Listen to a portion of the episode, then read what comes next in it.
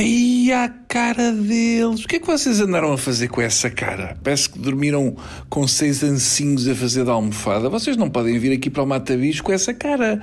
Têm que ir à vulcanização e depois então passam por cá quando já estiverem com cara de ouvintes. Isto agora é assim? Nem uma sombra, nem, nem um batom, nem uma máscara de soldar. Bem, vamos já para as temáticas de hoje. Oito mulheres acusam Morgan Freeman de assédio sexual. Epa! Eu acho que no caso de Morgan Freeman, se calhar só a voz dele pode ser considerada assédio. Basta o Morgan Freeman dizer com a mesma voz com que descrevia a vida dos pinguins: Ah, chega-me essa lata de feijão frade, que elas podem considerar que é assédio. O Ministério Público acusou o ex-presidente da Câmara de Gondomar, Valentim Loureiro, de beneficiar a mãe de dois filhos seus ao arrendar apartamentos desta no Porto para acolher estudantes pelos quais a autarquia pagou renda durante durante 12 anos. Esta semana o Major veio dar uma conferência que é de certa forma única, mesmo sendo o Valentim Loureiro, que quase sempre faz história em conferências de imprensa. Eu lembro-me bem quando o Valentim Loureiro fez o seu discurso de vitória de Gondomar para o mundo com o microfone desligado. O Major é tão adepto da gritaria que na altura contratou uma senhora que faz a língua gestual que usava umas mãos gigantes de Mickey.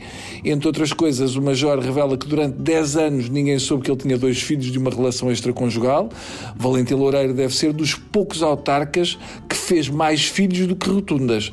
Imagino que ele devia sacar imenso mulherio quando andava em campanha eleitoral. A maioria não resiste a um homem que vai lá à casa oferecer-lhe um frigorífico. É um bocado como nos filmes porno com os canalizadores. Valentim Loureiro diz que nem sequer andava com os miúdos na rua e muito menos com a mãe deles. Provavelmente estavam entaipados no apartamento da Câmara. O Major afirma que foi uma ligação que a minha mulher desconheceu durante mais de uma dúzia de anos e, cito, quando soube, naturalmente não ficou feliz Pois, Valentim. Aliás, se ela tivesse ficado feliz, justificava-se que usasses todo o dinheiro da Câmara em fogo de artifício.